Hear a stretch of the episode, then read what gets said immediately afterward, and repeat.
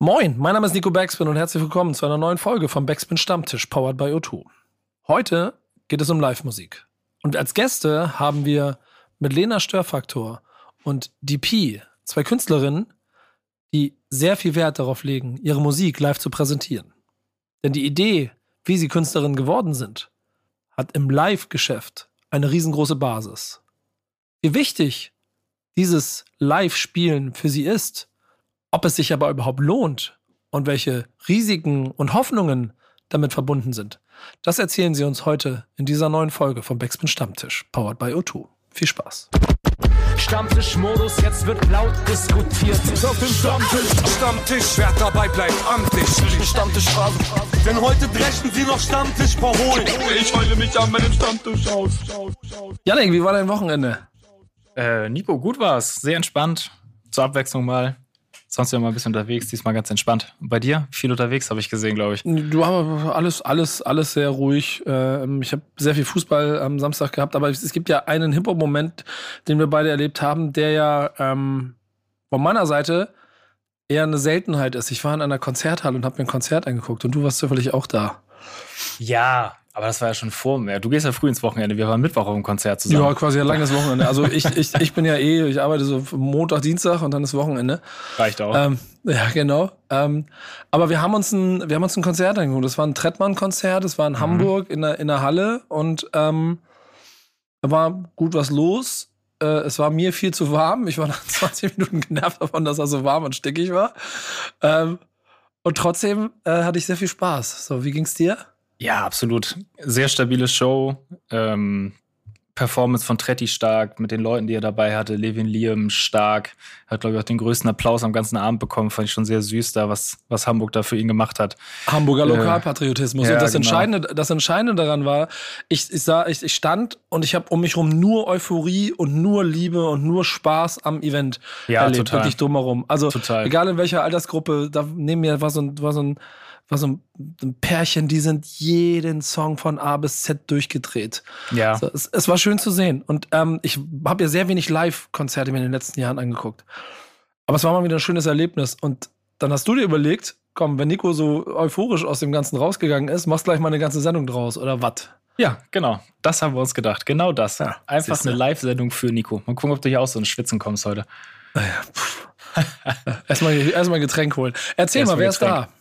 Ja, wer ist da? Ähm, zwei wunderbare Gäste wie jede Woche. Ähm, Gast Nummer eins muss man hier im Backspin Kosmos eigentlich gar nicht vorstellen. Also da, da fehlt eigentlich nur noch der Backspin Nachname im Insta-Handle. Warum äh, hast du den noch nicht, frage ich mich an der Stelle. Das ja, ist aber die das, erklärt, das warum? wir jetzt. Warum? Pau. Ja, da bin ich wieder. Eigentlich müsste man auch so jedes Mal, wenn man sagt, da ist sie wieder, so ein Welcome. Nee, nee, nee, nee. ähm, ja, ich weiß nicht, Backspin ist Familie. Ich werde wahrscheinlich irgendwann mal DP Backspin. Das wird irgendwann passieren. Also ja, mir geht's genau. gut. Ich bin froh, dass ich wieder am Start bin. Ich hoffe, euch geht's auch gut. Und du bist aufgeregt, hast du gesagt. Ja, ein bisschen aufgeregt, ein bisschen nervös. Es geht, glaube ich, weniger so um die Show, die ich spiele. Ja, das ist eher, dass klar, diese, ne? Genau, sondern eher dieses, dass es die erste Tour ist und ja, bin einfach hyped und äh, es soll einfach losgehen, damit, damit die Erinnerungen und damit ich ein, einfach auf der Bühne loslegen kann und ja, bin einfach ready. Zu lang gewartet. Ja, siehst du, sehr gut. so, und Gast Nummer zwei sitzt hier schon die ganze Zeit mit bei und muss, muss sich zurückhalten. Jetzt holen wir sie endlich mal rein. Ich glaube, das erste Mal Stammtisch, ähm, aber seit ungefähr 20 Jahren im Rap und Hip-Hop Hip -Hop aktiv. Ähm, und hat natürlich Lena Störfaktor. Erstmal schön, dass du da bist. Moin. Danke, danke. Ich freue mich auch. Voll. Auf jeden Fall. Ähm, und bei dir ist ja auch am Freitag äh, mit deiner Crew RTKB ein Album gekommen. Die Zukunft war gut, ein Live-Boom-Bap-Album. Ähm, da werden genau. wir natürlich auch noch drüber sprechen. Das ist natürlich auch der Grund, warum du heute hier mit uns in der Runde sitzt. Ja, super. Es ist auch ein bisschen punkig geworden. Also äh, Genau, also ist ein bisschen rockig, ein bisschen punkig. So. Ist halt, wir sind halt auch ein bisschen eine Rockband so. Aber ja. Geil, klingt da super. Und vor allem live geht das ab, oder? Ja, also besonders live. Wir, wir haben uns auch eher als Liveband gesehen. Das ist auch unser erstes Album, wo wir durch den Lockdown gesagt haben, okay, wir, wir, wir machen jetzt ein Album, aber eigentlich, äh, wir haben uns zusammengefunden damals als Liveband und äh, genau, also live ist auch für uns am, wir spielen am liebsten live, auf jeden Fall. Wir haben hier mit dem Stammtisch ja einen, einen Raum geschaffen, in dem wir uns jede Woche mit neuen Gästen zu einem neuen Thema unterhalten können. Ähm, können da natürlich dank an unserem Partner O2 sagen, dass sie uns die Möglichkeit dafür geben. Ähm, die genauso wie ihr alle da draußen, glaube ich, in den letzten Jahren und nach Pandemie so wieder einen heißen Hunger auf auf Live-Erlebnisse bekommen haben. Das Ganze ist jetzt schon so ein bisschen ins Laufen gekommen. Es gibt wieder Konzerte. Die ganzen gekauften 2020 Konzertkarten müssten mittlerweile alle entweder aufgebraucht oder, oder zurückgegeben sein. Hoffentlich mehr aufgebraucht als zurückgegeben. Und mhm. man merkt überall, glaube ich, immer noch so, dass jetzt so diese Welle losgeht. Das heißt aber auch, und das ist etwas, was ich aus verschiedensten Ebenen in den letzten Jahren so erlebt habe. Ein guter Freund von mir ist Frontmann einer Popband, die nichts mit diesem Kosmos zu tun hat. War mhm. auch keine Ahnung von, sagt er auch immer, äh, zu Recht auch. Ähm, und der hat mit, der, der, da geht es um die Hallen, da geht es um die, die, die, die großen Hallen in jeder Stadt.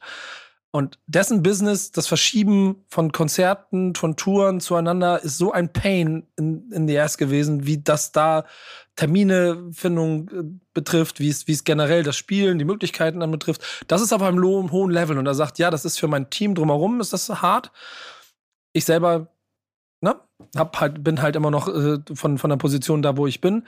Ich will spielen. Ich habe Bock darauf. Je weiter man runtergeht, desto härter wird, glaube ich, dieser Markt. Und wir mhm. müssen heute genau darüber mal sprechen. Oder, Janek? Absolut, darüber müssen wir reden. Ähm, den Einstieg haben wir ja schon gemacht. Die Pi ist ab dieser Woche auf großer DHL-Tour. Ähm, Lena, wie angesprochen, das Live-Album gebracht. Und deswegen sprechen wir heute über das Live-Business. Ähm, wie viel Arbeit, wie viel Schweiß steckt da eigentlich drin, so eine Tour zu spielen, Konzerte zu spielen, das Ganze so als eigenes Geschäftsfeld ja quasi so ein bisschen für euch. Wie viele Chancen stecken da für euch drin oder sind es tatsächlich am Ende des Tages irgendwie mehr Risiken, dass sich das Ganze überhaupt lohnt, in Anführungsstrichen? Ähm, und deswegen reden wir diese Woche über die Frage, wie wichtig ist das Live-Business als Untergrundartist? Mhm. Offene Frage an euch. Ähm, wichtiger denn je, glaube ich. Also für mich gibt's, es gibt so ein paar Säulen, die stabil sein müssen, aber die stärkste Säule ist, glaube ich, für mich auch Live, Live-Performance, Live-Auftritte, Live-Präsenz.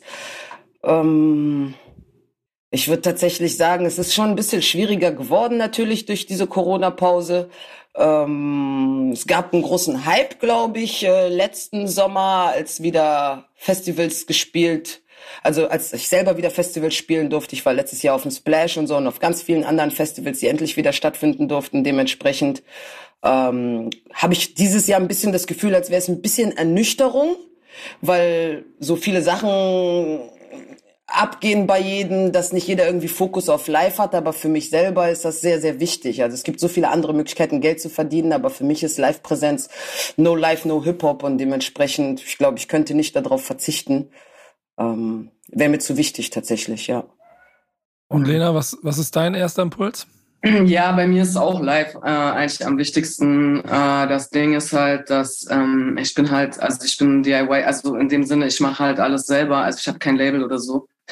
Und dadurch ist es leider so, dass ich ähm, so viel organisieren muss mit der Mucke, dass halt, also dieser Moment, wo du auf der Bühne stehst, halt diese eine Stunde so, ist halt voll kurz und alles drumherum frisst halt super viel Zeit. Voll, voll. Und das, also die ganze Orga von den ganzen Sachen, dann musst du ja nebenbei noch Tracks machen, so. Ja, Mann. Social Media, weißt du, du hast so, so, so viele Sachen, ne? Und, und das ist halt, äh, also der Aufwand, also ich glaube, also für mich kann ich sagen, finanziell lohnt sich das wirklich nicht vom Aufwand her. Also wenn ich keine Leidenschaft hätte, und ich denke mal, das ist bei dir wahrscheinlich auch so, dass den Job würden wir wahrscheinlich nicht machen, wenn wir jetzt nicht die Leidenschaft äh, hätten, weil das halt super, ne, einfach viel Aufwand ist und äh, also keine Ahnung. Ja. Ne? Also du musst das irgendwie lieben, um diese Orga oder ne, also wenn, wenn wir zum Beispiel äh, Machst du dein Booking auch selber? Also alles komplett selber? Nee, ich habe jetzt, also ich habe das ganz lange Jahre äh, selber gemacht, aber ich habe jetzt auch äh, eine Bookerin so.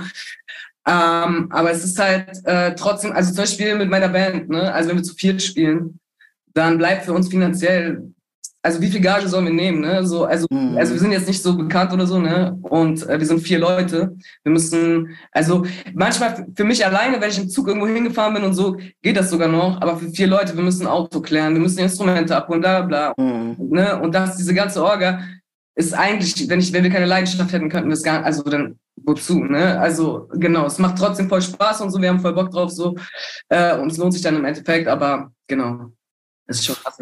Ja, es, es, es lohnt sich, im Endeffekt finde ich halt schon ziemlich krass, weil man baut ja eigentlich mit allem, was man macht, um sich rum natürlich auch eine Künstlerpersönlichkeit auf. Die machst du ähm, ja. klassisch durch die Mucke, die du machst. Das Live-Element ist ja aber, wenn man es klassisch denkt, eigentlich fast das Wichtigste, weil da kann man Künstler und Künstlerinnen anfassen, in einem wahrsten Sinne des Wortes, kann erleben, wofür sie stehen. Ja. So, ist es deshalb für einen Untergrund-Artist nochmal wichtiger als quasi in anderen Ebenen? Ja, voll. Wovon sollst du denn sonst leben? Von Streaming-Zahlen? Ja. Bestimmt Stimmt. nicht. also vor allen Dingen, also Untergrundkünstler, wenn man das jetzt so nennen kann. Mh, hm. Weil ich weiß jetzt nicht, ich, gibt's ne, gibt's eigentlich noch was dazwischen zwischen Untergrund und Mainstream? Gibt's was dazwischen? Ey, gute Frage, gute Frage. Ich glaube nicht. Ja, danach schaffe ich das jetzt, weil so Untergrund bin ich nicht mehr und Mainstream, ja, nur Gott weiß, aber weil keine Ahnung, also ich finde schon, dass es sehr wichtig ist, weil wie gesagt, heutzutage sind halt die Möglichkeiten ja so groß, einfach, dass jeder in seinem Kinderzimmer Mucke machen kann und so viele Vertriebe gibt es und jeder kann irgendwie ein Video machen und auf YouTube und auf TikTok und weiß ich nicht viral gehen mit weiß ich nicht was. Da sind Live-Auftritte tatsächlich schon ein Bonus und ein Extra. Aber da hat die Lena schon recht, dass es dass so viel drumherum passiert und dass man hinfährt und Soundcheck macht und so und so macht. Und dann diese eine Stunde, anderthalb Stunden gibt man einfach alles und hat einfach Bock, seine Mucke zu leben, zu fühlen. Das ist bei mir oft so. Also live gibt mir tatsächlich fast die einzige Möglichkeit, meine Songs auch mal zu leben.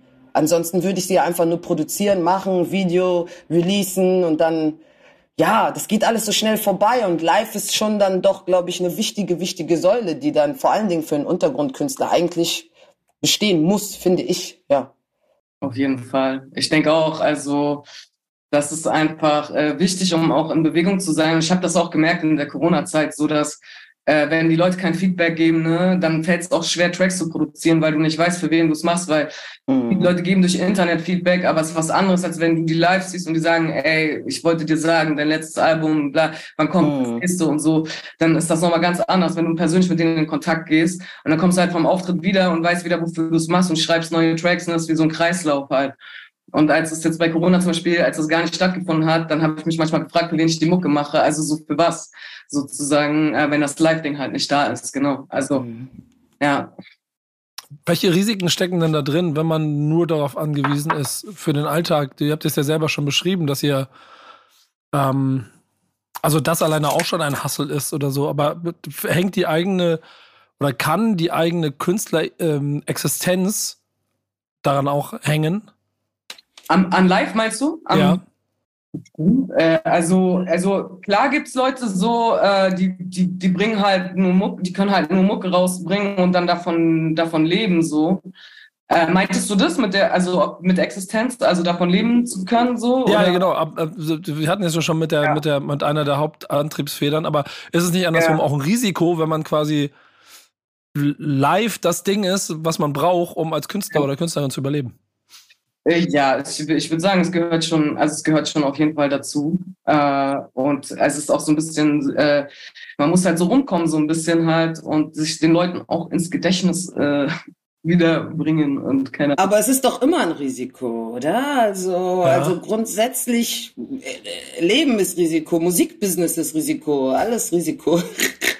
so, keine Ahnung. Also schon, guck mal, ich habe tatsächlich relativ spät für mich dieses Internet-Game erst entdeckt. Das bedeutet, ich war schon jahrelang live unterwegs und habe erst dann gemerkt, so, ach so, deswegen treffe ich euch nicht mehr, weil ihr alle auf YouTube seid oder weil ihr alle jetzt auf Instagram so. Ich habe das wirklich bemerkt. Also vor vor Corona wirklich nun. Und ja. ähm, dementsprechend so war es eher eine Vorarbeit, weil ab dem Moment, wo ich, wo ich dann im Internet präsent war, war es für viele so, ah, ich habe dich schon mal gesehen oder jetzt muss ich dir erst recht noch mal sehen. Also Risiko, aber gleichzeitig auch Investment, weil Live ja. wird hoffentlich niemals aussterben. Ein echter Musikliebhaber wird immer Live-Musik favorisieren, als wie wenn er einfach nur auf Play drückt.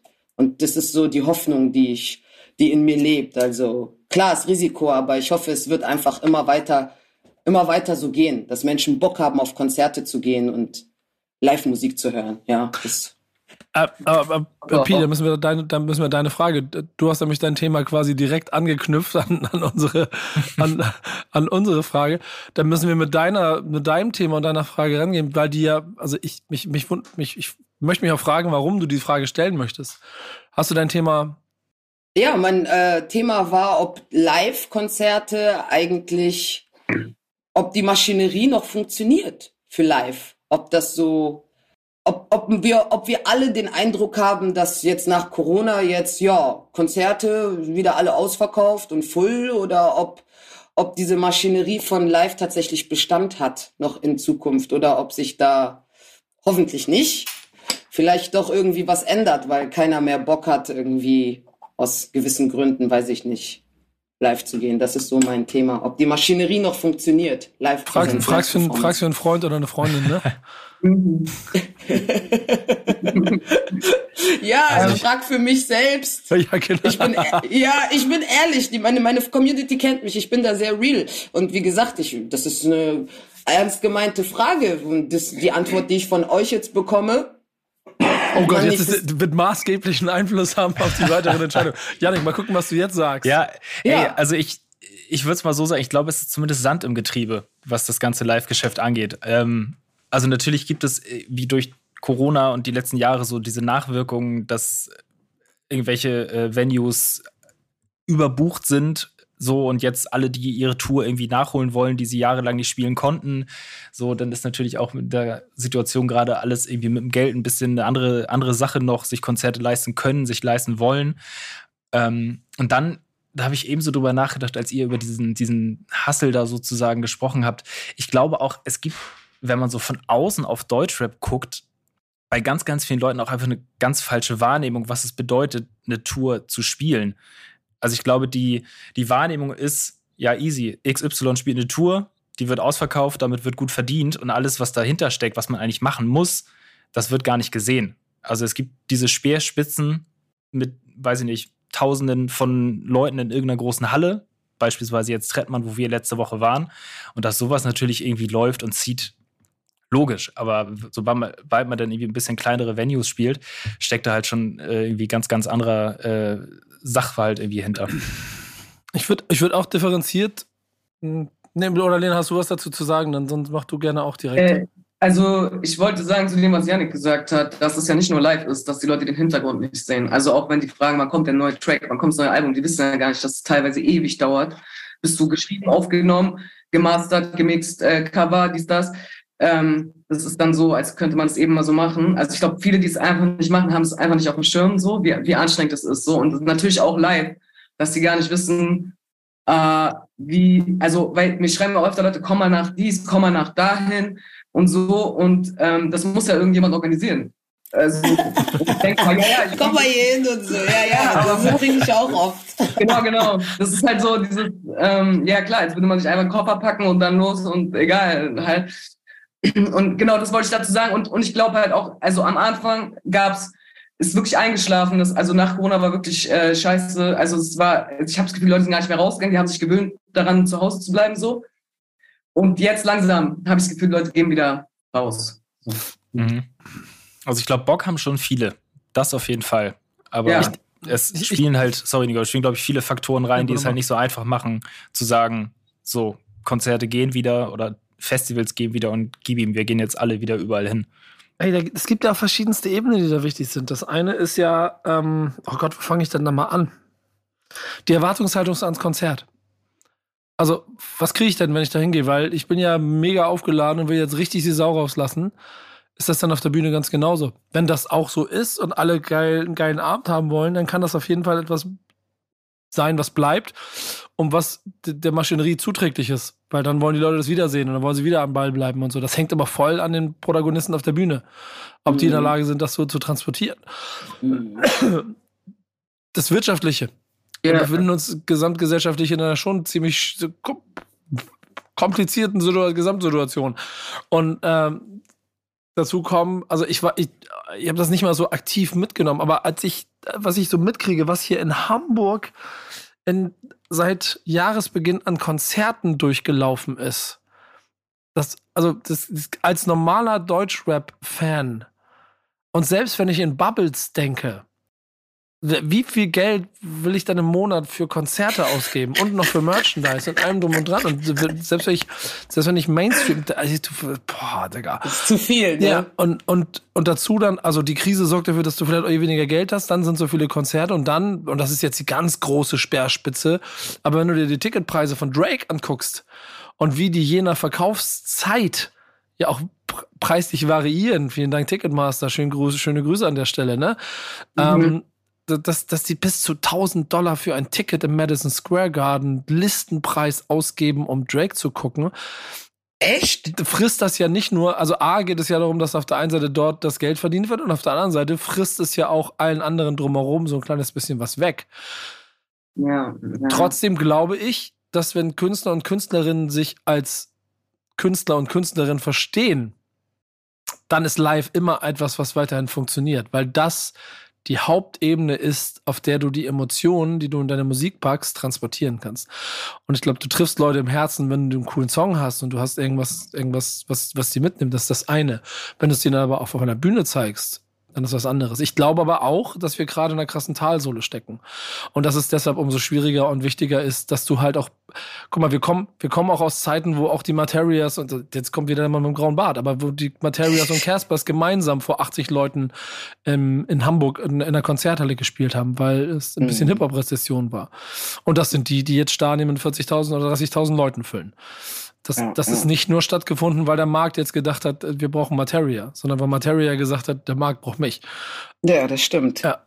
Und ich glaube, das ist der, das, das, das sind diese Bausteine, woraus sich das zusammensetzt. Warum ich glaube, dass es nach wie vor und ganz wahrscheinlich das wichtigste Element ist für einen Künstleraufbau.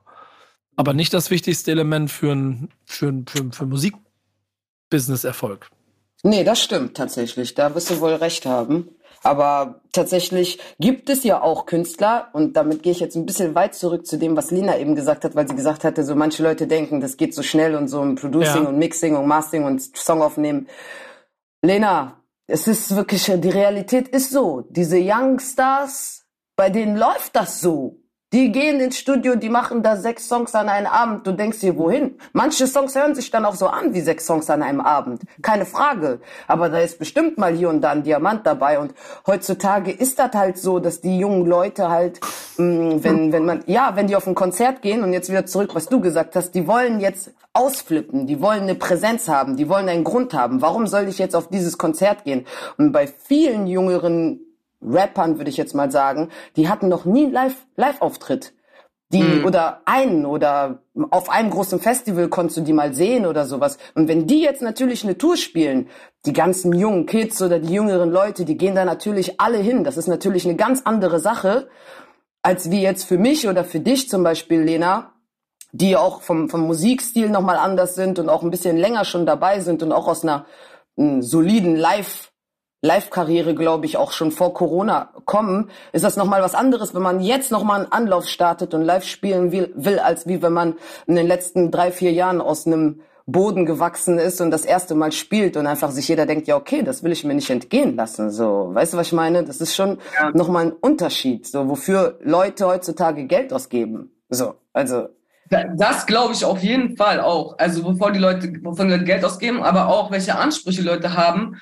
Weil mhm. ich weiß, das ist ein alt diskutiertes Thema so, aber wenn du dir jetzt, also zum Beispiel, wenn Leute sich keine Mühe mehr geben für ihre Live-Shows so und halt Playback rappen oder so, also es wird immer jemanden geben, der trotzdem das Ticket kauft und hingeht so. Mhm. Das ähm, stimmt. Aber es ist natürlich eine Qualitätssache, ähm, dass es dann halt äh, also die Leute sich auch nicht mehr so Mühe geben, weil die denken, die Leute kaufen das ja sowieso, die kommen ja sowieso. Und äh, dadurch ist es halt schwierig, ähm, ja, also ich, weil zu der vorigen Frage auch, ne, ob das immer weiter die Leute live, äh, ob das Live-Geschäft immer weiter sein wird oder Leute live Konzert spielen, glaube ich auch, aber ich, ich mache mir ein bisschen Sorgen um die Qualität. Genau. Ja, hast recht. Ist genau. ja dann auch die Frage, welche Qualität die Leute haben wollen. So. Ähm, da sind wir ja schon klassisch bei dem Gefühl von, und das ist auch keine neue Geschichte, aber dem muss ein, muss die Performance auf der Bühne eine High Performance sein oder geht es um das Gesamtgefühl des Abends? Und es ist egal, ob da mhm. ein cooler Rapper oder Rapper auf der Bühne steht.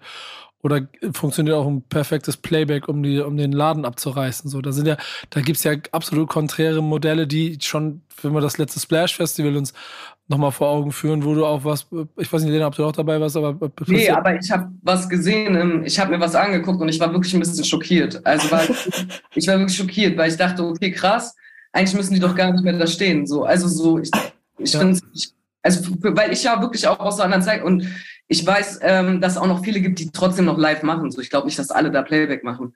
Aber ich finde es schon krass, dass es überhaupt Leute machen. Also ich habe es nicht verstanden. Ich dachte so, hä, okay, krass, dass das überhaupt geht. Das ist die Musik, das ist der, der Stil der Musik. Ohne Playback, da ist doch gar keine Energie hinter dieser Mucke. Der muss, mm. also so hatte ich das Gefühl und ich war auf dem Splash. Mm. Du hast es live, du hast es sozusagen, also live in Anführungszeichen. Ja, ja. Äh, und, und du hast es ja aber auch am eigenen Live gespürt, wie hart es war, mit deinem, mit deinem eigenen Weg da die Leute davon zu überzeugen, wie, wie, wie, wie cool deine Show ist. Tatsächlich, so, ja. Ja, wenn, wenn es anfängt und seinen Weg geht und auf der anderen Seite ich glaube, dadurch dann auch generationsseitig sich Dinge so verändern, dass sich vielleicht auch der Anspruch und der Maßstab für ein eigenes Live-Business so vielleicht verändert. Wenn ihr versteht, was ich meine. Ne? Also ich, ich glaube, Richtung ältere Generation mhm. wird da auch, wird da auch heute noch, und das ist zum Beispiel auch bei dem Trettmann-Ding jetzt ein ganz, ist einfach ein schönes Beispiel, an dem man vieles abarbeiten kann. Mhm. Wie viel Geld da in Bühnenbild, in Sound mhm. und in Licht gesteckt wurde. Das ist eine mhm. größere Produktion, das ist klar. Aber du hast dem Künstler und seinem Team angemerkt, dass die da auch sehr viel Wert drauf legen. Dass das Gesamtkonzept stimmt. Mhm. Und ich glaube, diesen Mehrwert, den die Show liefern kann, um den habe ich so ein kleines bisschen Angst. So. Mhm. Ob Leute bereit sind, viel Geld in eine geile mhm. Show hin hineinzustecken, ob sie um, oder ob sie sich denken, das Geld kann ich auch sparen, weil ich spiele ja genau. Playback. Ja, also ich glaube, ehrlich gesagt, glaube ich, ich weiß nicht, ob es das mit dem Alter zu tun hat, aber ich könnte mir vorstellen, ich dass. Ich fürchte auch. Guck mal, weil ich, ich will jetzt nicht so schlecht über Jugendliche reden und so, weil ich bin auch Sozialarbeiterin und so, aber ich weiß, dass die ein bisschen anders kicken so und dass die auch schnell mal Geld für irgendwas ausgeben. Also ich weiß nicht, ob, äh, weißt du, so dabei sein ist alles, ist ja in der Jugend immer so, ich war da und Hauptsache ich war da, egal wie es war. Und äh, das ist, glaube ich, das Ding, weil, also zum Beispiel, also ich persönlich merke ja, wenn ich auf einem Konzert oder wenn ich auf einem Festival bin und da rappt jemand halt Playback oder spart an der Show halt und dann gehe ich zu der nächsten Bühne und dann merke ich den krassen Unterschied so, ne? Und ich weiß halt nicht, ob das alle merken so oder ob alle darauf überhaupt Wert legen, ob die sagen, es ist mir scheißegal, ich mag nur die Lieder. Mir ist eigentlich mm. egal, so, ne? Also die genau das. Ich hatte beim Splash das Gefühl, dass viele junge Menschen eher einfach Bock auf die Lieder hatten und sich genau. gefreut haben, dass man einfach wieder beisammen sein kann, was auch völlig legitim ist. Ähm, ja, also es war jetzt nicht so, dass die jetzt. Ich hatte nicht das Gefühl, dass die viel Wert drauf gelegt haben, dass da Playback lief. Ja, genau, das, das, das kann ich mir aber auch gut, gut vorstellen. Also ich meine, insgesamt, wenn man sich anguckt, wie groß Deutschrap jetzt gewachsen ist, kann ich mir wirklich sehr, sehr gut vorstellen, dass denn wahrscheinlich eine etwas jüngere Generation gerade auf dem Festival gezielt sich einzelne KünstlerInnen auf der Bühne anguckt und dann halt wirklich genau auf diesen einen Hit wartet. Okay, den habe ich live gesehen, den habe ich gefeiert, das war cool. Zack, weiter. So klar, auf dem Festival ist es auch noch mal ein bisschen anders, weil da springt man halt von, Volk. genau, da springt man halt von Bühne zu Bühne so. Aber es ist, glaube ich, schon in, in weiten Teilen einfach ein anderes Hörverhalten geworden, wo da nicht mehr die Show als Ganze gesehen wird, sondern sich ein, zwei, drei Hits rausgepickt werden. So, dann habe ich die gesehen und dann ist auch gut. Dann war es für mich eine gute Show. Und da war mhm. die Stimmung vielleicht auch gut, weil mit Autotune unterstützt wurde und äh, Playback unterstützt wurde, so. Und dann ist es halt auch cool für viele. So, aber das mhm. ist dann, ist dann glaube ich, einfach ein bisschen. Ich will auch eigentlich immer gar nicht, ich find, bin immer kein Freund davon zu sagen, so, ah ja, hier, ne, und die Jüngeren so und bei den Älteren ist es so. Ich glaube schon, dass es, dass sich da auch in Anführungszeichen Qualität dann schon noch durchsetzen wird. Also, dass es immer Leute geben wird, die Wert auf so eine gute Live-Show legen mhm. und dass es sich das dann auch durchsetzen wird und man auch davon mitbekommen wird und weiß, ah, da bekomme ich noch was Gutes zu sehen von A bis Z eine Show und nicht nur die drei Hits mit äh, Playback unterstützt. Ja. Lisa, du bist jetzt gedeckt vor der Tür. Gedeckt vor der Tour. Du hast jetzt nochmal von vorne, du hast hier direkt die Tour vor der Tür. Mhm. So, das war ungefähr das, was ich sagen wollte. Wie gehst du diese Tour für dich selber an? denn du hast ja einen Anspruch an dich, du hast etwas, was du machen möchtest. Ich gehe fest davon aus, dass die, die Hallen, die, die, die Locations, die du spielst, größer sein sollten, als sie sind, weil das immer der Anspruch sein muss, dass zu wenig Leute Tickets gekauft haben, egal wie viele Tickets gekauft haben. Äh, und dass du deinem Anspruch deiner der Bühne gegenüber aber auch zwei Leuten genauso gerecht werden willst, wie du es tausend oder zehntausend werden willst. Wie gehst du diese Tour an? Ähm, ich habe erstmal probiert, mich gar nicht zu verrückt zu machen. Das war, glaube ich, so das Wichtigste. Ich habe den Kopf in ganz viel Arbeit gesteckt, was so eine Tour ja auch kostet, ganz viel Arbeit und Nerven. Ähm, und selber so habe ich also ich sag mal so, es wäre natürlich schön gewesen, wenn ich announced hätte, dass ich auf Tour gehe, die Tourdaten gepostet hätte und eine Woche später alles sold out wäre. Aber es liegen so viele Steps bis zu dem Moment, dass die Tour beginnt, wie jetzt, Freit wie jetzt am Freitag, dass ich einfach nur mich über jeden Einzelnen freue, der kommt, weil ich einfach bewusst weiß, jeder Einzelne, der kommt in jeder Stadt, kommt für mich kommt, weil ich gesagt habe, ich spiele eine Tour, bitte kommt vorbei. Und dementsprechend mh, mm, gehe ich erstmal sehr stolz und versuche organisiert an die Sache ranzugehen. Mich nicht zu verrückt zu machen, wie viele Menschen kommen, weil ich mich einfach freue, dass überhaupt Menschen kommen. So, also ja, ich weiß nicht, ob man das besser beschreiben kann. nee, nee, fühle ich ehrlicherweise 100 Prozent. Und ich glaube, am Ende des Tages so also Lena, so, so, so, so klischeehaft das klingt, aber man spielt ja eigentlich für die eine Person. Genau. Egal wie oft sie vor der Bühne steht.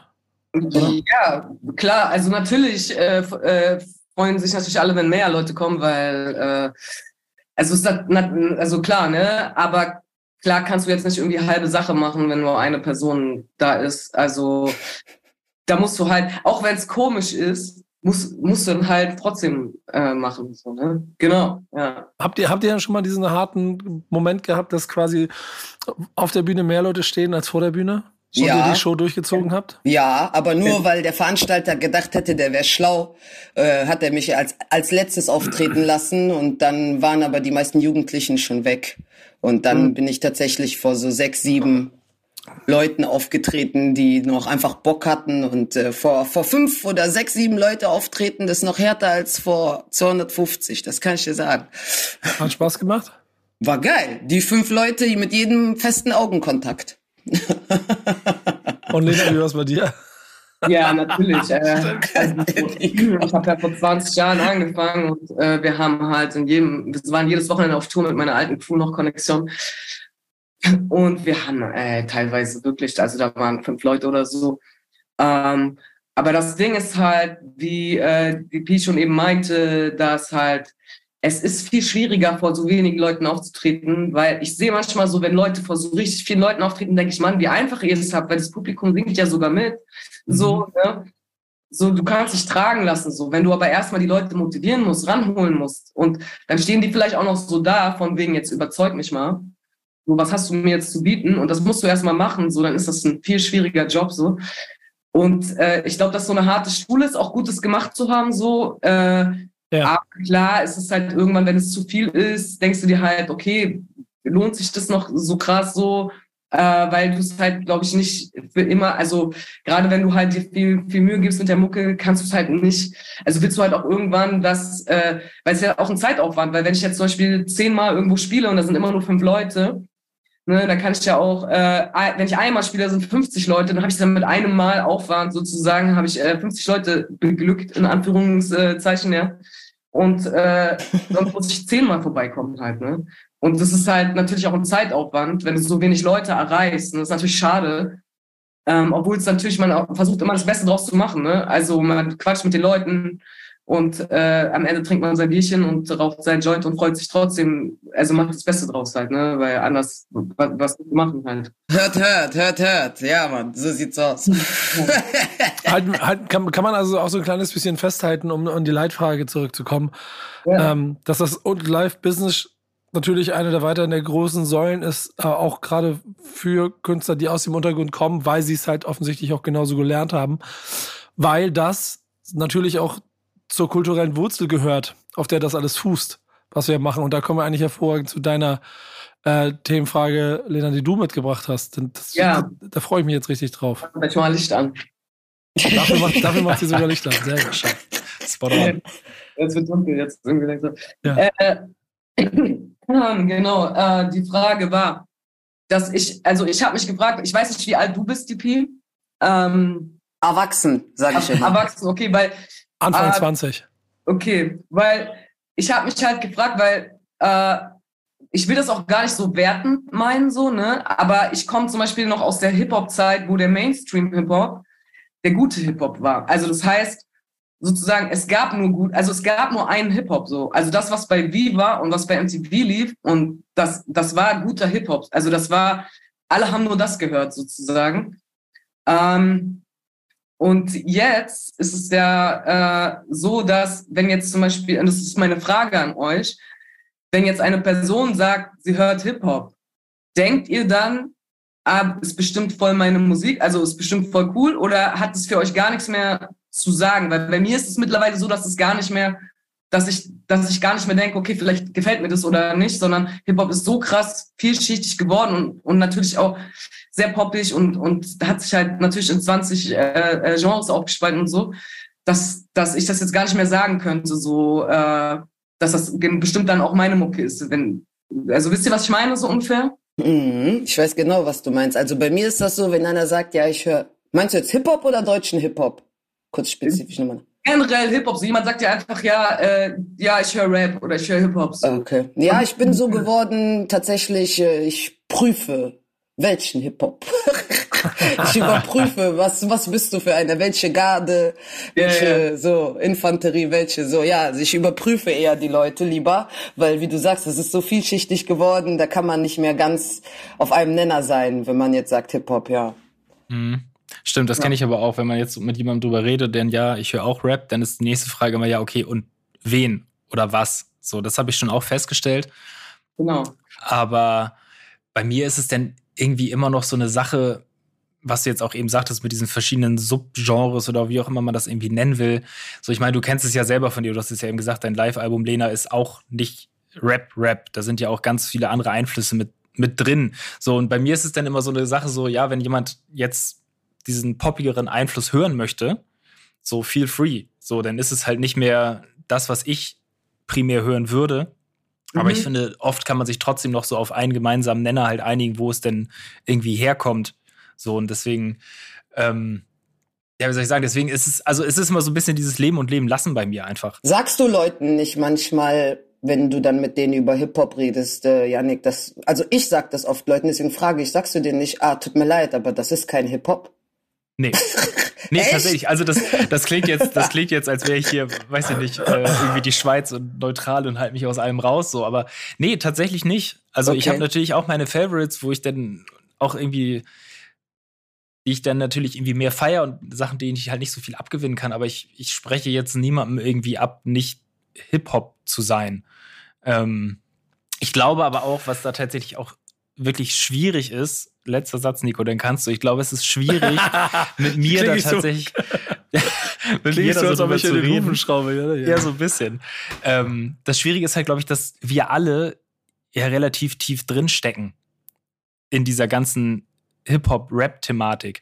Und ich glaube, ganz viele Leute da draußen, so ein bisschen wie auf den Festivals, wenn man halt so für zwei, drei Hits vor die Bühne geht, so sieht man sich selber vielleicht- auch als Rap-Fan, wo unser eins sagen würde, naja, da- zum richtigen Rap-Fan gehört aber noch ein bisschen mehr dazu eigentlich Mhm, mhm. sich ein bisschen mehr auszukennen, ein bisschen tiefer drin zu sein. Und das will ich halt auch niemandem absprechen. So, wenn du halt nur zwei, Mhm. drei Songs feierst, die für dich Rap sind, wo ein anderer sagt, boah, eigentlich ist es noch gar kein Rap. Sehr diplomatisch. Janik, Ja, sehr pass mal auf, ich, diplomatisch. äh, ich, ich, ich, geh- äh, ja, ja, genau. Er, er ist die Schweiz. Das ist sein Job. äh, Genau. Ja, jahrelang, jahrelang auch mein Job gewesen, wenn du, wenn du Backspin Chef, Redakteur bist, dass du natürlich so ein bisschen die Breite transportieren musst. Das ist Janiks Mhm. Job jetzt bei uns im Haus, darauf zu achten, dass wir da so wenig Grenzen wie möglich stellen, sondern schon auch klar machen, solange wir sehen, dass es im Kosmos dessen stattfindet, was Backspin transportieren möchte. Mhm. Herzlich willkommen. Ähm, glaub mir, dass wenn ich mich mit Dan und Bass von Love and Hate über Mucke unterhalte, dann akzeptieren die auch schon kein Buba in, oh, in krass, ihrer okay. Welt. Mhm. Ähm, Glaub mir, da habe ich schon die härtesten Diskussionen darüber gehabt. Was? Und, und genauso, genauso sind die, liebe Grüße, ihr wisst das, ich mache das hier oft mit den beiden. Das sind immer mein Musterbeispiel für, für Hip-Hop, Hip-Hop, Hip-Hop-Gedanken. Ähm, die wissen das richtig einzuschätzen. Ich, eine Sache, die ich aber in den letzten, auch schon in den letzten Jahren so ein bisschen und auch mit der, mit der Erkenntnis da nach Corona, Pandemie, neue junge Generation, ihre eigenen Künstler, die dann auch irgendwann keine Mucke mehr machen, die für mich ist, sondern für sie und ihre Generation und sie und ihre Lebensumstände, dass ich schon eine Differenzierung stärker mache, als ich sie früher gemacht habe aus den Begrifflichkeiten Rap und Hip-Hop. Ähm, denn ich finde, Deutschrap selber, es, es wäre falsch, nur weil da viel gesungen wird, es vielleicht nicht dem Genre zuzuordnen, wenn die, der Wurzelstamm ähnlich, ähnlich geartet sein kann. So. Und mhm. trotzdem darüber nachzudenken, ob selbst die, die singende Person vielleicht mehr Hip-Hop ist, als der Rapper, der auf dem gleichen, oder die Rapper, die auf dem gleichen Track ist. Wenn mhm. ihr versteht, was ich meine. Das, das kann ja auch der Fall sein. So. Ähm, kulturell habe ich mich aber auch durch verschiedene Arbeiten in den letzten Jahren viel, viel mehr wieder auf den bewusst auf den Begriff Hip-Hop ähm, orientiert und zubewegt mit allem, was ich mache. Und damit meine ich nicht das klassische mhm. Elemente-Gefühl, sondern eher ein Mindset. Das, das versuche ich auch an ganz vielen Stellen immer so eine gewisse, gewisse Art und Weise zu erklären. Das sind Codes, das ist eine Art und Weise, wie man, wie man miteinander spricht, auch in welchen, in welchen Verhältnissen oder Environments man sich trifft, wo, wo, man, wo man irgendwie aufeinander trifft. Und wenn die vorhanden sind, dann ist das der Spielplatz cool. So, was du dann draus machst, da habe ich mit Prinz Pi hier eine herrliche Diskussion über, über, Rap als oder Hip-Hop als Remix-Kultur gehabt. Er sagt, es ist keine Remix-Kultur. Ich bleibe dabei, ich finde, es ist eine Remix-Kultur, weil sie remixt, was ich habe und daraus etwas Neues kreiert. Und solange das so ist, ist doch cool. So. Und wenn, wenn, wenn, wenn, wenn wir alle in, in, in dem Gesamtpaket dafür sorgen, dass Schlager ab nächsten Jahr und Mallorca Ballermann 6 nur noch von Deutsch-Rap-Namen übernommen wird. So, cool. Finde ich erstmal cool. Aber, und das ist der zweite entscheidende Faktor, wir haben so viele individuelle Bubbles mittlerweile. Und wir mit Backspin stehen wir wie die Schweiz natürlich, oder, oder nenn's wie du willst, aber wir sind ja überall immer verbunden. Wir, wir merken aber auch, dass so ein paar davon immer weiter wegdriften. So wie in Nenn's Inseln. So, oder bei, und dann, dann wird es immer schwieriger, da den Arm so dran zu halten, dass man noch an Armlänge drauf kommt. Und bei manchen ist es ein bisschen einfacher. Und diese, diese, dieses Bewusstsein dafür, das schärft sich gerade. Wodurch der Hip-Hop-Kern von dem, wie wir es hier sehen, wie wir es machen wollen und ich ganz privat, persönlich, wie ich es konsumieren und dann auch leben möchte, sich schon noch immer stärker definiert, als es früher der Fall war. Denn die Zeit, aus die du, Lena, die du beschrieben hast, das war die, wo wir alle, egal ob du den jetzt, aber dann zu Straße war oder zu Conscious oder was auch immer, wir waren irgendwie, das war die, das war die gleiche, gleiche Butterfahrt, auf der wir alle irgendwie gesessen haben. Oben haben sie sich besoffen, unten haben sie den Automaten aufgebrochen und in der Mitte haben alle gefeiert. und heute ist das halt, passen sie, glaube ich, nicht mehr alle auf ein Boot. Genau. Und das meine ich, weil äh, damals genau, da wenn, also wenn jetzt, wenn du mit jemandem gesprochen hast, eine Person gesagt hat, ich, ich bin, ich höre auch Hip-Hop, dann warst du so, ah cool, wir sind so Außenseiter gemeinsam, so, äh, so. Und jetzt hab, also habe ich das Gefühl so halt gar nicht mehr, ne? Und wo du gerade sagst, Ballermann 6 zum Beispiel. Also, weil, also es ist jetzt wirklich eine ernst gemeinte Frage. Äh, ja, das hoffe ich doch. Genau. Also ja, nee, weil ich habe natürlich meine Meinung, aber äh, ähm, also es interessiert mich wirklich sozusagen, äh, was ist dann daran Hip-Hop? Also sozusagen, ist es die Musikrichtung? Ähm, also genau, was, also was ist dann daran Hip-Hop? Deiner Meinung nach sozusagen. Die Mucke, die Mucke, äh, die Mucke ist Rap. Und also einfach die Mucke sozusagen der Takt äh, und jemand redet, eine Person redet. Ich glaube, was der Nico meint, ist, dass es krass wäre, wenn Hip-Hop, weil so wie er Hip-Hop sieht, wenn es einfach so krass ist, dass wir es schaffen, mhm. dass selbst auf Mallorca, also auf dem Ballermann, quasi Hip-Hop läuft, dass man quasi über Deutsch, deutschen Hip-Hop oder über Hip-Hop spricht. Mhm. Im Grund, im Generellen. Also, und, dann muss schon Hip-Hop laufen. Und es gibt einen ganz weiteren wichtigen Punkt, den ich aber auch total wichtig finde. Die Leute, die es machen. Und die Leute, die das Ganze mit beeinflussen. Warum machen die das? Und das war früher, das war früher uns früher auch immer. Die Schritte, die gegangen sind, sind immer weiter nach außen gegangen. Aber wenn man mal überlegt, welche Diskussion es vor ein paar Jahren, vor 10, 12 Jahren über den Sound von Casper Materia gegeben hat, ob das noch Hip-Hop ist, was die da machen, wie absurd das ist, wenn du zehn Jahre später auf das Ganze guckst und wie Leute mit dem Hip-Hop-Mindset und die auch an irgendeiner Stelle dann vielleicht sogar elementehaft Hip-Hop für sich in ihr Leben gebracht haben, daraus Schritte gemacht haben und es in andere Welten geschoben mhm. haben. Musik-Major-Industrie. Ihr wisst selber, jetzt mache ich ein ganz altes Fass auf, aber wie verschrien Major-Industrie war. Und jetzt ist das durchdrängt ja. von Typen, die teilweise fünf Rap-Alben mhm. produziert haben. So. Mhm. Also, das ist selbstverständlich, dass das, und es ist doch geil zu wissen, dass der oder die Motherfucker da sitzt, weil wir wissen, okay, irgendwo, irgendwo ist noch der, der, der gleiche, mein lieber Freund Bass redet immer vom Hip-Hop-Baum. Und das ist so. Und die Äste werden vielleicht länger. Manche sind dicker, manche sind dünner. Und da ganz hinten. Und wenn, wenn da ganz hinten auf dem Ast hinten links irgendeiner sitzt und der ist der Meinung, er muss jetzt Ballermann-Schlagermucke machen, ja, ich glaube, darüber lässt sich streiten, Nico, ne? Ja, natürlich lässt sich da darüber streiten. aber, aber er trotzdem, aber warum willst du ihm dann seine Hip-Hop-Zugehörigkeit absprechen, wenn der mehr Züge gemalt hat, als du in deinem ganzen Leben malen wirst? Nee, aber es geht ja nicht, also es geht ja nicht um Absprechen. Es, es, es geht ja eher darum, dass man, dass man sagt, so, okay, ist nicht mein Ding oder so, ne? Also ja, das, genau. Aber so. das ist doch komplett legitim. Das geht doch, das geht ja. doch, geht doch schon morgens los, wenn ich die Backspin Thank Backspin is Friday Playlist aufmache und da 70 Songs drin stecken und ich bei ganz privat dreien denke, okay, die gefallen mir, aber zumindest bei 30 sagen kann, ja, ist okay und bei 40 vielleicht nicht mehr. Aber guck mal, nur weil, also, dann wollte ich gerade sagen, weil darüber lässt sich streiten. Nur weil man Sprachgesang gebraucht oder benutzt, und dann Elemente jetzt von, äh, weiß ich nicht, Tango oder weiß ich nicht, das hat doch dann nichts mehr mit Hip-Hop zu tun, nur weil ich da drauf rappe. Ja, aber sag also, ich auch nicht. Ja, weil du sagst, die Äste gehen so weiter und Schlagermucke als so, ich, dann habe ich dich falsch verstanden, weil für nee, mich gibt es definitiv ich, Grenzen. Für mich gibt es definitiv Grenzen. Ja klar, aber da, da, müssen wir, ich, da bin ich begriffsspezifisch zwischen Rap und Hip-Hop. Okay. Wovon reden wir? Reden wir vom Rap oder reden wir von Hip-Hop? Wir reden von Hip-Hop. Von Hip-Hop. Ja, von und, und Hip-Hop.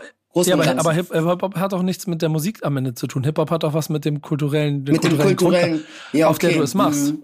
Ja, aber die hat doch eine Richtung, woher sie kommt. Das bedeutet man, und jeder andere, zum Beispiel mh, hm, Punk oder Rock, hat ja auch seine Richtung oder seine Kultur und seine Wurzeln, woher es kommt oder oder? Da sind wir ja, doch genau. zusammen, ne? Genau. Ja, ja, genau. So, und dann kann man natürlich hier und da ein bisschen mischen und äh, auch sagen, so wie die Lena, ja, das Album ist bisschen punkiger geworden oder wie ich bei dem letzten Jahr, das, äh, die EP ist bisschen R&B-lastiger oder so geworden, aber äh, ist dann alles im Großen und Ganzen immer noch true, pure Hip-Hop zu nennen, finde ich bei manchen Sachen ein bisschen schwierig.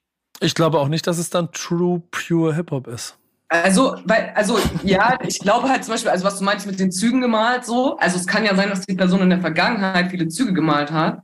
Ja. Und das war definitiv Hip-Hop, aber wenn sie dann sozusagen am Ballermann mit einem sehr poppigen Ding halt was darüber mit Audio singt, also das ist jetzt ein bisschen übertrieben denkst, ne, dann äh, könnte man das ja schon differenzieren so. Also könnte man ja schon sagen, so, okay, das ist jetzt nicht der Hip-Hop, wo.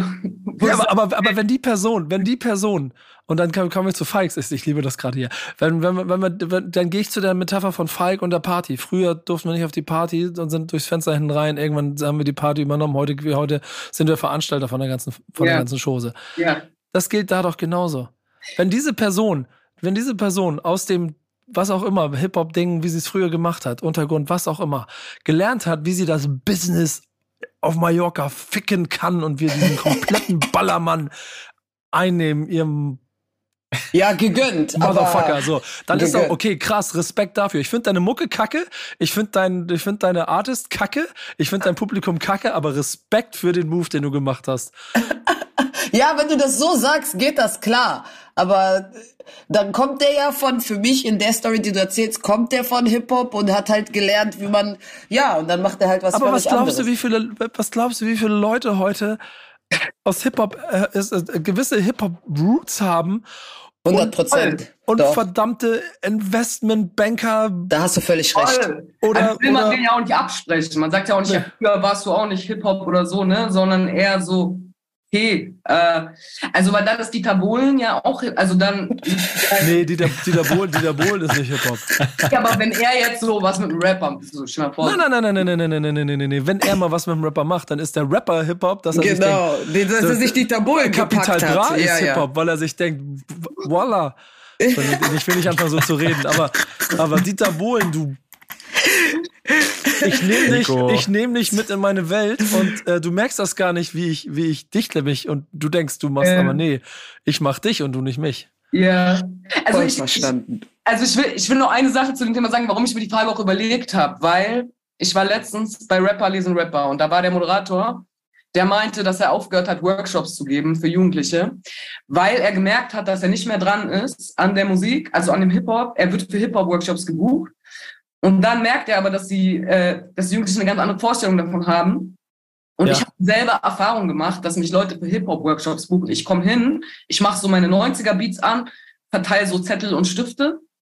Und dann fragen mich die Jugendlichen, rappen Sie Mero? Also das, das ist die Frage. Und dann, und dann ich, also ich will das gar nicht werten, so. Ich will das gar nicht werten, so, ne? Aber da habe ich irgendwann gemerkt, so, dass ich nicht mehr also was, was, was die Jugendlichen denken, was Hip-Hop ist, sozusagen, ne, da habe ich so gemerkt, okay, krass, Hip-Hop so, hat sich so verändert teilweise, dass mein Hip-Hop gar nicht mehr das ist, was andere für Hip-Hop äh, halten, ist ja in Ordnung. Aber das ist nicht mehr vielleicht mein Platz, wenn irgendeine Sozialarbeiterin sich denkt, ah, wir buchen mal die Dena für einen Workshop, das ist voll nah dran an den Jugendlichen und ich merke, ich bin gar nicht nah dran. Ne?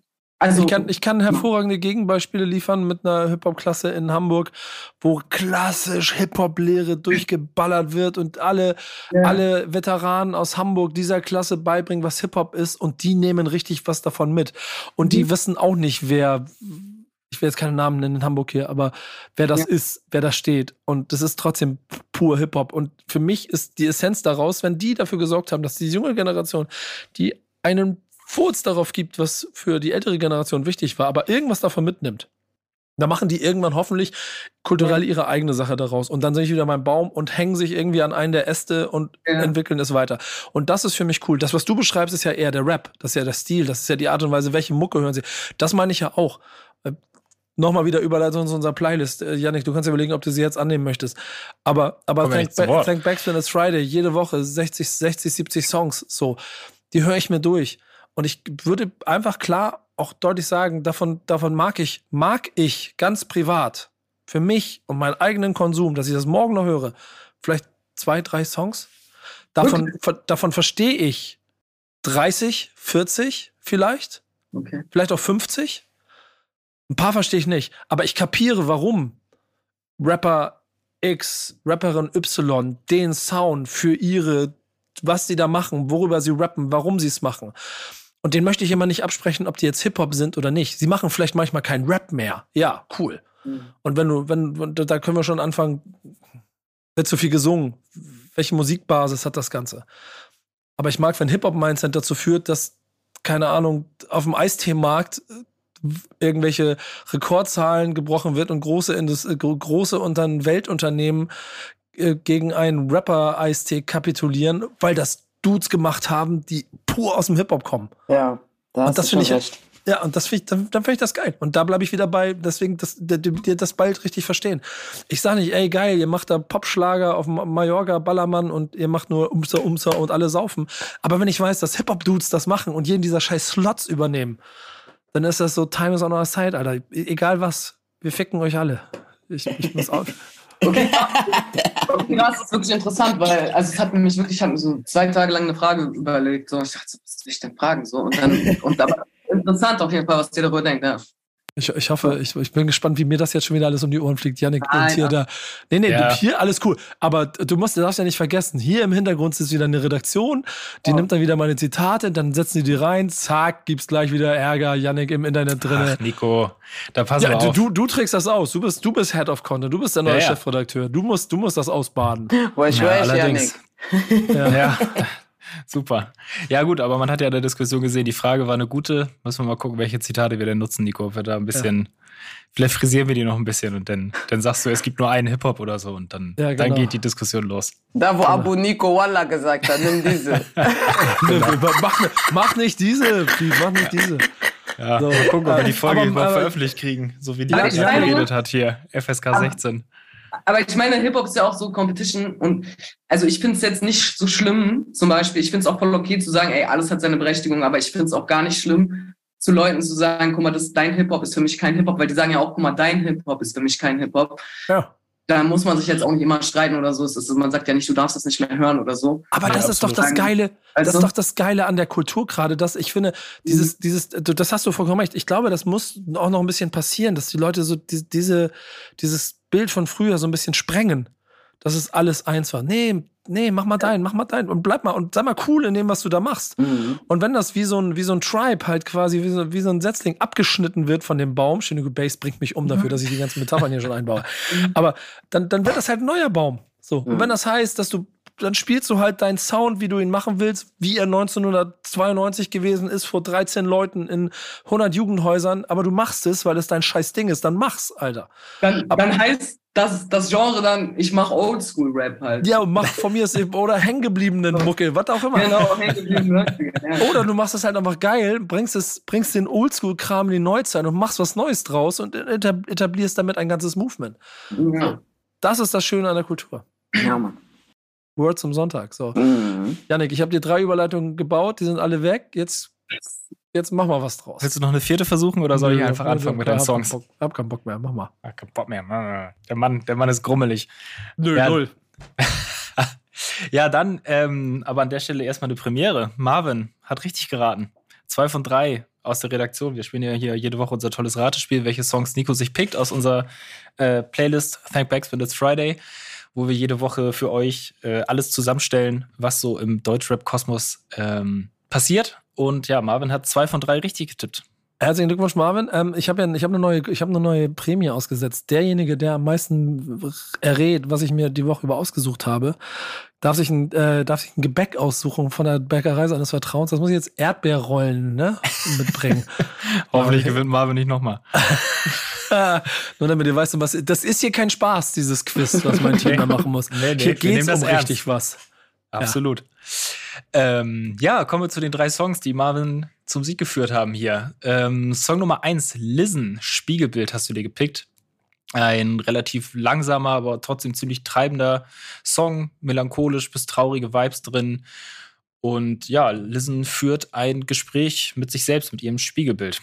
Hat mich auch abgeholt, der Song auf jeden Fall. Ja, schöne Nummer. Schöne Nummer. Song Nummer zwei, Schelsig. Benjo und Fly ähm, auf einer Produktion von Woddy 257. Keine Hooks heißt das Ding.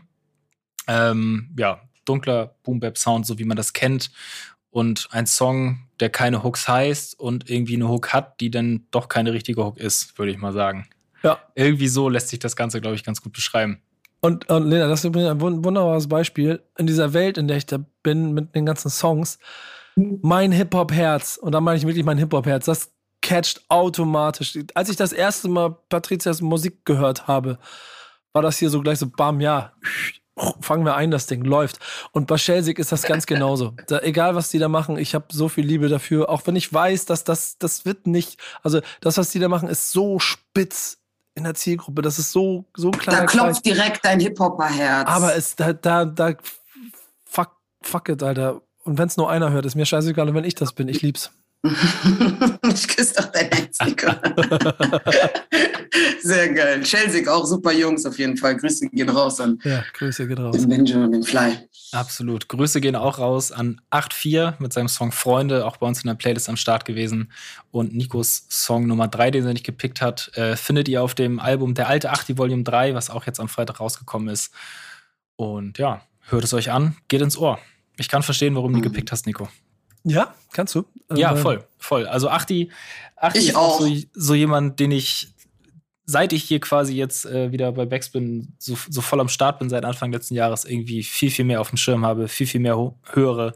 Und ähm, ja, einfach immer, immer geil. Höre ich immer richtig gerne. Der Mann ist auch ständig präsent. Der ackert und ackert auch in den letzten anderthalb, zwei Jahren. Also Wahnsinn. Und 100% Hip-Hop. Mhm, 100%, das stimmt. Classics solltet ihr mitbringen. Lena, was hast du mitgebracht? Ja, sag mal, ich muss das jetzt nicht irgendwie hochhalten, weil das ist ja nee, egal. du musst jetzt nur, du musst jetzt nur eine Lobeshymne darauf. Du musst jetzt die Leute quasi davon überzeugen, warum sie das jetzt hören sollten, wenn sie es noch nicht kennen. Ja, also das ist das Album The Chronic von Dr. Dre. Das war mein erstes Hip-Hop-Album. Also es war das erste Album, meine Schwester hatte das und das habe ich dann ähm, immer gehört. Und da, also damit habe ich Hip-Hop kennengelernt. Und das ist ein richtig geiles Album. Also das hat alle Elemente also das ist halt einfach, äh, ja, Rap, Funk, Souls. Ja, es ist einfach, finde ich, so, so richtig rund. Und ähm, ja, schönes Album, genau. Absolut. Finde ich Von auch. The Chronic können wir ein Lied von singen, wa? Ja, das geht beim Cover schon los. Das sieht auch schon nice aus mit dem, mit dem jungen Dre da vorne drauf. Ja. Ähm, hatten wir, glaube ich, auch noch nie hier irgendwie im Stammtisch. Eigentlich so ein, so ein großes und dickes Album irgendwie, aber ich habe zumindest nicht im Kopf, dass da schon mal jemand ausführlicher drüber sprechen wollte. Ja, interessant. Wahrscheinlich zu selbstverständlich. Das Also, da hab kann ich sich, kann sich jeder darauf einigen. Ich habe, das habe ich mich gefragt, ob das selbstverständlich. Ich habe so lange rumüberlegt und dann dachte ich mir, na ja, aber im Endeffekt äh, selbstverständlich hin oder her äh, ist es halt auch einfach äh, überkrass. Also ich habe es auch gestern noch mal gehört und, dachte, und da kam auch so Erinnerungen hoch. Und ich weiß noch, dass ich alleine schon, ist voll dumm, aber da war so ein äh, Cannabisblatt auf der CD drauf. Und das hat mich als äh, so, weiß ich nicht, Zehnjährige oder so, ne, voll angesprochen und so, weil ich wollte cool sein. Und dann habe ich erst, dann habe ich erst danach die Mucke richtig zu schätzen gelernt, so und äh, dann jetzt mittlerweile ist mir scheißegal, was auf der CD drauf ist, aber die Mucke, also die, die Mucke ist halt einfach so krass. Auch nicht schlecht. Ja. Ja, geil. Ich habe auf jeden Fall jetzt Bock, nochmal wieder reinzuhören. The Chronic. Ja. The Chronic. Dr. Dre in seinen jungen Jahren. ja. Patricia, du bist dran. Also, ähm, ich habe nicht lange überlegt. Ich höre in letzter Zeit, wenn ich deutschen Rap höre, höre ich so viel Zeug, was mich damals in der Jugend sehr viel gecatcht hat. Und ähm, Mietwagen-Tape von Chelo und Abdi ist Drei, äh, Cello 385 und Cello Abdi Süd. 385 von Abdi Süd, genau. Ähm, ja, das ist das Mietwagen-Tape 2011. Das ist jetzt schon wieder fast, fast zwölf Jahre her. Mhm. Ähm, ja, einfach die, also ich fand Chilo und Abdi haben tatsächlich für mich eine neue Zeit eingeläutet.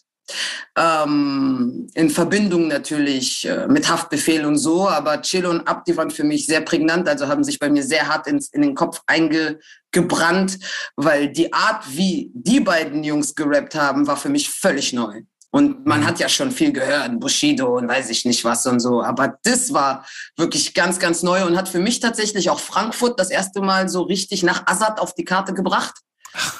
Ähm, muss man so sagen. So, Gehe ich ansonsten- 100% mit. War bei mir genauso. so, genauso. Also, und dementsprechend war das für mich so voll die florierende Zeit, weil danach hatte ich das Gefühl, war man nicht mehr so streng mit der Grammatik im deutschen Rap. Dann war nicht mehr, es waren nicht mehr alle so, Das meinten, ist- das ja, das ist, es ist aber falsch, dieser Artikel oder das ist aber so und so. Nee, es war einfach, ja, ist geil, ist geil, komm, gib ihm. So, ich fand, das Mietwagen-Tape hat nochmal so eine Tür aufgerissen für deutschen Hip-Hop. Ähm, und dementsprechend habe ich, äh, ja, für mich das Mietwagen-Tape mit Chilo 385 und Abdi Süd auf jeden Fall legendary. Ist so geil. Ich habe ich hab, ich hab, ähm, mir gerade den Text aufgemacht von Franz Forter. Na, super, oder? Boah! Franz Forter, Franz Forter, ich glaube, einer von zwei, drei Hazebusters und Franz Forter, das sind meine beiden Songs von dem Ding. Und ich weiß noch ganz genau, wie dieses Ding bei uns aufgeschlagen ist und es auch noch nicht so bekannt war, ich da es angemacht habe, reingehört habe und ich gedacht habe, okay, krass. Es gibt ja, wird ja auch zu Recht gesprochen und ich weiß nicht, jetzt habe ich ein, eine Henne-Ei-Frage, ob jetzt Hafti oder Celo Abdi, Leute, Hafti ist größer, diese Sprache verändert haben. Mhm. Aber ich kann mich genau daran erinnern, dass wie Celo Abdi gesprochen haben, dass ich da einfach am Anfang nichts verstanden habe. ähm, und dann beim zweiten Mal dann, okay, stimmt, warte mal, die sprechen hier drei, vier Sprachen auf einmal. Okay, dann habe ich angefangen, in der zweiten Runde habe ich dann kapiert, okay, das will er mir. Und dann waren ja immer noch Begrifflichkeiten, die ich, weil ich nicht auf den Straßen unterwegs bin, vielleicht nicht direkt einordnen konnte.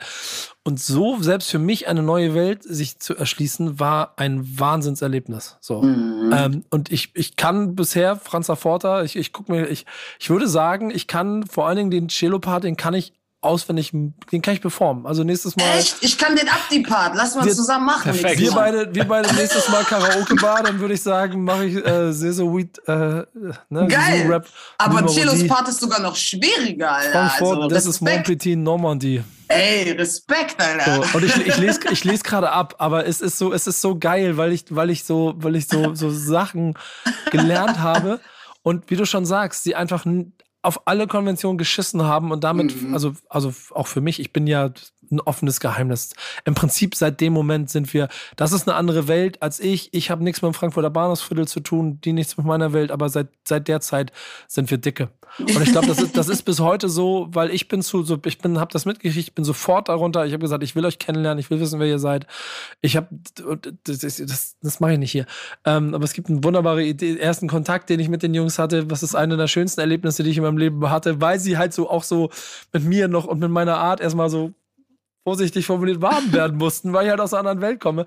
Und wer heute weiß, wie wir aufeinandertreffen, ähm, weil es ist auch nicht 100% mein Film und es ist nicht 100% mein, also ganz im Gegenteil. Voll nicht, voll nicht. Aber, aber die Art und Weise, wie und wie wir uns dann in der Mitte getroffen haben, da bin ich bis heute sehr dankbar für. Deswegen ist, bin ich voll bei dir. Das ist eins der, eins der also finde ich auch wichtigsten Releases der Dekade. Definitiv. Mm, mm, sehr nice. Schön gesagt, Nico.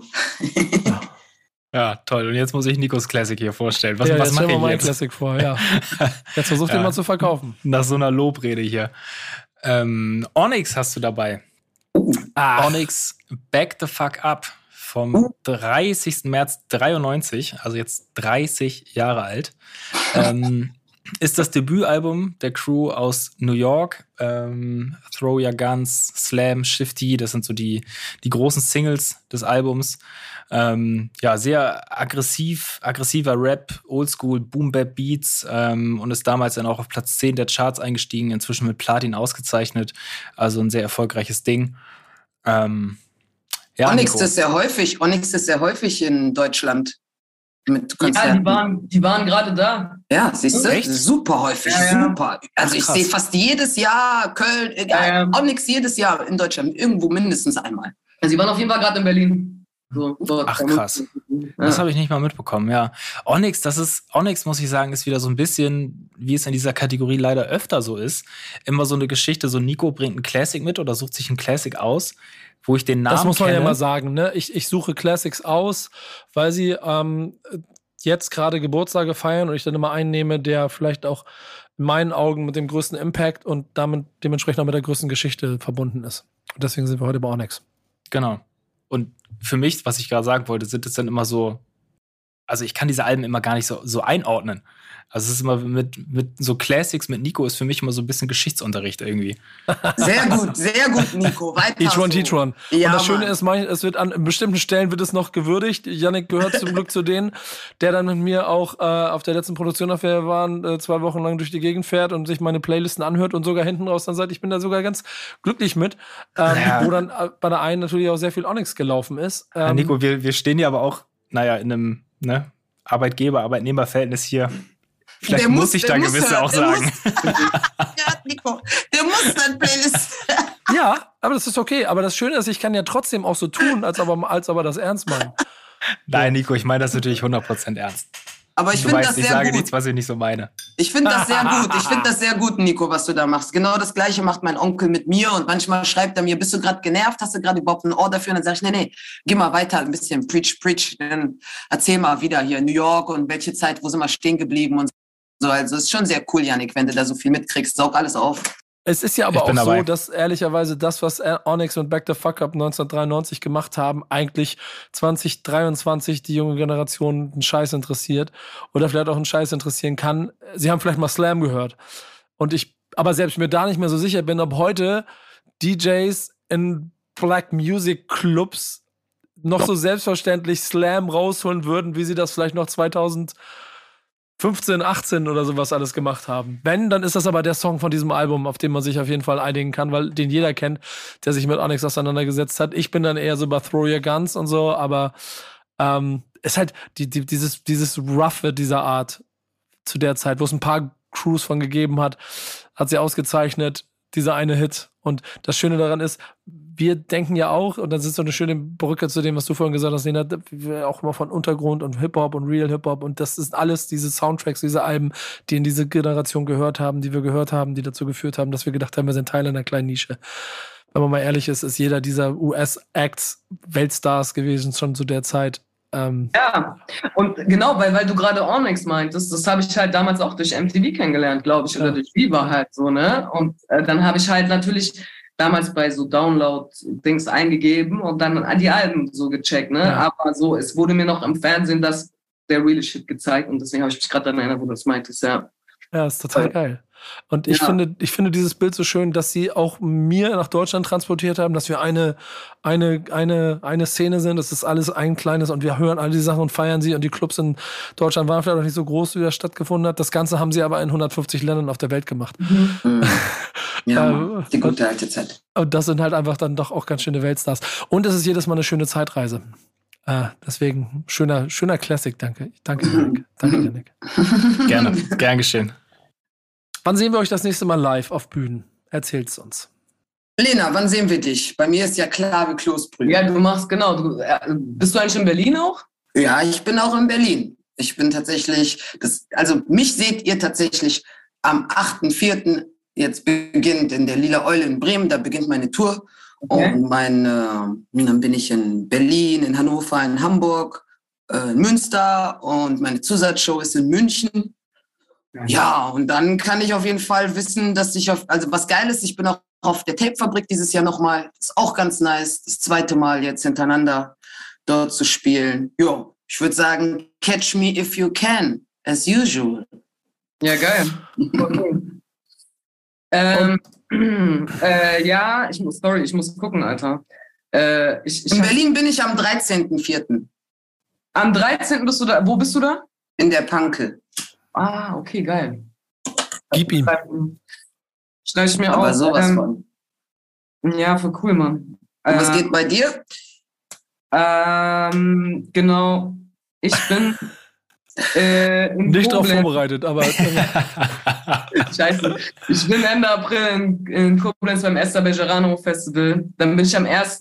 Mai im Jahr in Berlin. Da ist auch äh, Ähm, stimmt, stimmt, warte mal. Genau. Wow, hold up, hold up. Das ist auch voll die krasse Sache, ja. Krass, ja. ja. ja. mein ja. Laden, mein Laden Bahamadia und ich habe erst auf Flyer gesehen. Das, äh, ich muss äh, Kontakte in den Jahren machen. Ja. Das klär, das klär mal mit deinem Manager, der muss da mal, der muss da mal eine Ansage machen. Schöne ja, Grüße. Ja. Auf jeden Fall, also das ist auf jeden Fall, das ist, wird, glaube ich, eine ziemlich coole Veranstaltung so. Äh, genau, sind voll viele, sind, sind viele MCs halt, äh, genau. Und dann äh, in Witten irgendwann Bring the Beat Back Jam und dann auf der Fusion und dann irgendwann Weser Beats Festival Resist to Exist mit der Band, mit RTKB halt. Also wir machen, äh, wir haben unser Album am Start. Ich muss noch ein bisschen Promo machen. Die Zukunft war gut. und äh, wir sind damit halt auf ein paar Festivals, genau. Ähm, ja, genau. Und auf dem Entropie, da warst du auch, DP? Oder? Auf da waren einige Sachen, wo ich letztes Jahr drauf war. Deswegen, ich habe schon gehört, bei dir läuft dieses Jahr. Sind geile Festivals, auf denen du spielst. Wirst du viel Spaß haben. Ja, scheiße, meine Aufnahme äh, ist irgendwie gerade ausgegangen. Egal. Wirst, wirst du definitiv viel Spaß haben. Wann bist du nochmal bei Bahamadia? Was, welches Datum war das jetzt nochmal? Das ist der 1. Mai. Ähm, 1. Ah. Oder ist okay, okay. Ich glaube, ich bin mir nicht sicher. Ich glaube, 1.5. ja. Okay, gut zu wissen. Das notiere ich mir auf jeden Fall. Ja. Sehr schön. Damit, damit, damit sind eure privaten Termine geklärt. Wir wissen da draußen, wann ihr wieder auf irgendwelchen Bühnen steht. Und äh, ich glaube, eine Sache ist gewiss nach diesem Format hier, äh, dass egal, ob ihr vor einer oder vor tausend Leuten ähm, eure Sachen performt, ihr werdet das mit Leib und Seele machen. 100 Prozent, das stimmt. Auf jeden Fall. Ja, du hast völlig recht. Also wir tauschen hier unsere Termine aus und sagen dann nicht mal, Leute kommen vorbei. Anscheinend erwarte ich nur dich, Lena, und du nur mich.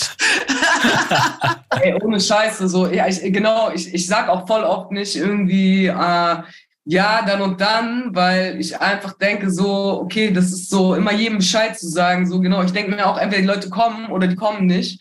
So, aber ähm, Hauptsache, ich bin da. nee, aber genau.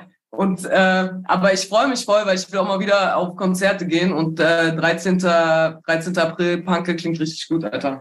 Ja. Nice. Ja, guck cool. mal. Das war Backspin Stammtisch, powered by O2. Und wenn ihr Bock habt, dann guckt euch Konzerte an, denn ihr tut den Künstlern damit etwas Gutes, genau wie euch. Nicht vergessen. Bis bald. Tschüss. Stammtischmodus, jetzt wird laut diskutiert. Auf dem Stammtisch, Stammtisch, wer dabei bleibt, amtlich. Stammtischphase. Denn heute brechen sie noch Stammtisch verholen. Ich heule mich an meinem Stammtisch aus. Backspin. Backspin. Backspin. Backspin.